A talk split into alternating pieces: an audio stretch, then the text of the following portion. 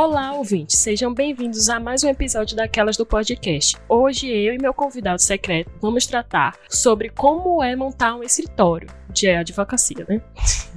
Bom, pela minha fala você já deve ter adivinhado quem é, não é mesmo? É o meu sócio Thales Almeida.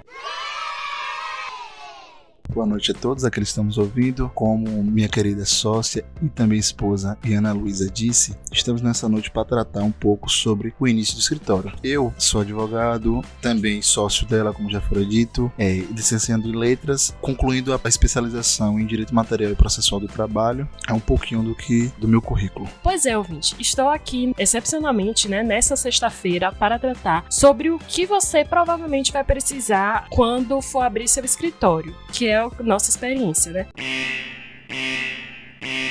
Não esqueça também de comentar aqui no YouTube ou até mesmo lá no nosso Instagram se vocês gostaram dos podcasts individuais agora saírem na mesma semana, né? Comenta aí e não esqueça de dar like e de seguir a gente em todas as redes sociais, seja Spotify, seja YouTube, seja Instagram, seja o Deezer, em todas as redes sociais.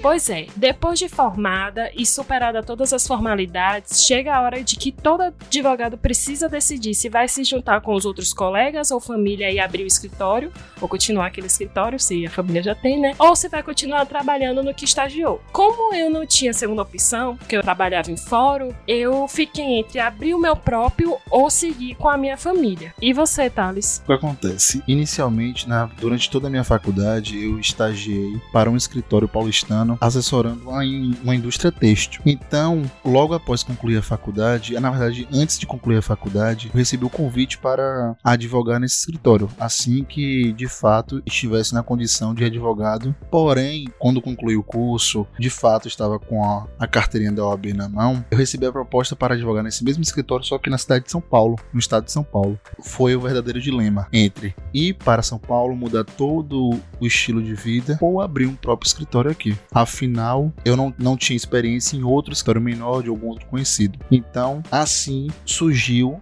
Almeida e Corontai, a partir da decisão de não ir para São Paulo e constituir um escritório próprio na cidade de Itabuna. Pois é, gente, e é assim que surgiu Almeida e Corontai. Mas não só é de louros que vivemos, não, viu? Quando você abre um escritório, a primeira vez é felicidade, né? Porque você tem ali seu nome na porta, na parede, vê todo o timbre, vê toda aquela felicidade. Mas depois também vem a colheita da, dos boletinhos. Como o Thales é a pessoa mais centrada financeiramente que eu conheço, essa parte fica ficou com ele. Bom, quando se fala em escritório e, consequentemente, a chegada dos boletos, e por sinal, eles não esperam, é uma questão bem cuidadosa, porque assim, o advogado, ele, quando é dono do escritório, ele não é só advogado, ele também é gestor do escritório, então cabe ter esse cuidado para com as contas da administração. E entre as principais despesas que você tem inicialmente para um escritório, é, além da estruturação física do escritório, da estruturação do marketing visual, existe aquelas velhas contas de internet, principalmente, principalmente hoje com as processos digitais. Você precisa de uma boa internet, luz, água, materiais de, de limpeza, suprimentos e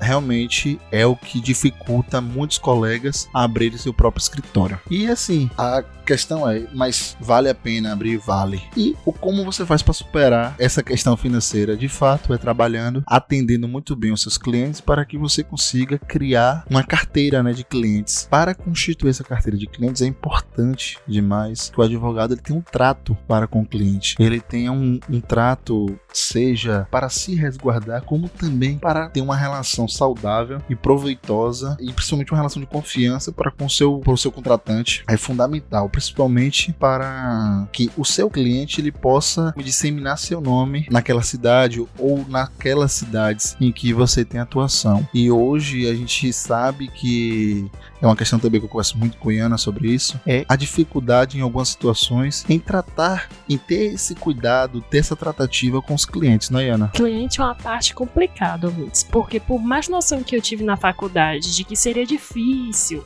não seria fácil, nada ia cair do céu, que eu sei que quando eu montaria meu escritório não ia ter 10 milhões de pessoas já. Mas eu tomei, querendo ou não, na cara, né? Depois que eu abri o escritório. Principalmente porque eu, quando eu abri tava em época de pandemia. E assim, quando dizem que os primeiros clientes são seus familiares, é a mais pura verdade. E lembre, não se desespere, fique tranquilos que porque vão chegar, eles vão chegar em algum momento, entendeu? Vai assim, primeira família, sua família vai indicando outras, entendeu? O seu vizinho, quem vai pra igreja, alguém da igreja. É, sempre vai ser assim. E lembre, não é porque é família e tudo que você não vai deixar de fazer seu contrato de prestação e não deixar formalizado, ou muitas vezes deixar transparecer aquele conflito que você tem entre a família e a cliente. Você tem que tratar com a maior paciência do mundo. Uma outra questão, como também já foi é, ventilada por Iana, é sobre a questão do contrato. E não só o contrato, mas outros procedimentos, outros tratos, posso dizer assim, que é fundamental que o advogado ele possa se policiar. Principalmente principalmente que, além do contrato de prestação de serviço, ele tenha tudo documentado, tenha as informações formalizadas por e-mail ou até por termos, bem como deixar sempre para o cliente que a atividade do advogado é uma atividade de meio e não uma atividade de fim. Então ele não pode garantir o êxito, mas sim fazer o possível para uma melhor prestação. E para tanto, é fundamental o preparo do advogado, não só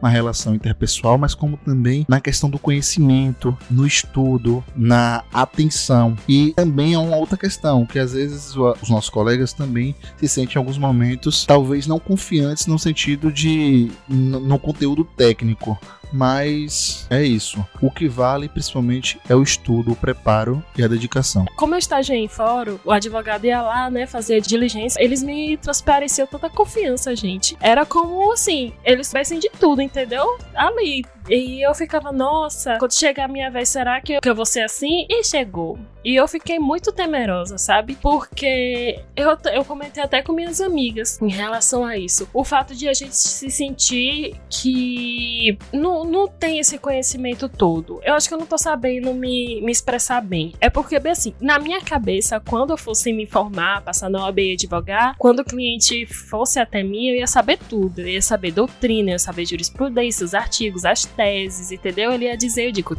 já sei, isso daí vai ser uma indenização, entendeu? Com danos morais, e eu vou usar súmula tal, artigo tal e tal, porque você realmente vê muito isso na questão da OB, né? E não foi bem assim. Tudo é um estudo. A realidade é que tudo é um estudo. Quando alguém te falar que você passa anos aprimorando a sua primeira peça, isso é a mais pura verdade, entendeu? Porque nós somos que nem, vamos uma, uma frase bem pegas, né? Nós somos que nem diamantes e para ficar lindo temos que passar por diversas lapidações. Então, se vocês se sentirem menosprezados ou para baixo, é, eu, esse pânico, essa ansiedade, né, por não se sentir ter todo o conhecimento, sabedor de todo arcabouço jurídico, isso é, isso é normal, gente. Ninguém vai nascer sabendo. Você vai te criando com o tempo. Eu mesmo hoje me sinto mais segura, não 100%, mas hoje eu sei que como eu já tenho uma certa andada pequena. Não cheguei nem a superfície, mas hoje eu já tenho mais noção do que Ana de um ano atrás em relação à prática do direito. E nessa busca pelo conhecimento, pelo conhecimento prático e teórico, é indispensável, principalmente no, nos tempos atuais, o intercâmbio de conhecimento entre colegas. É importante, não é se colocar para baixo, a gente precisa ter a humildade de, em alguns momentos, fazer a nossa leitura individual, mas sim, se necessário, questionar algum colega mais experiente ou algum professor então é importante buscar de diferentes modos o conhecimento sobre o assunto e estudar cada demanda que chega para você. Ter o trato, ter o cuidado de o zelo de estudar pormenorizado cada situação. E ademais, além de ter essa possibilidade de promover esse intercâmbio de conhecimento entre colegas, é importante também nos estudos da advocacia participar de cursos, congressos e especialmente de cursos de formação, seja a própria especialização, um MBA, um LLM, um mestrado, um doutorado e assim vai. Por sinal, se não me engano, a próxima temática do próximo podcast vai ser relacionado aos cursos de mestrado, mas especialmente os cursos de pós-graduação estrito senso, que seria o mestrado e doutorado. Pois é, minha gente, é o convidado a entregando o próximo tema do nosso episódio. Espero que vocês tenham gostado. Vejo vocês de novo no dia 5,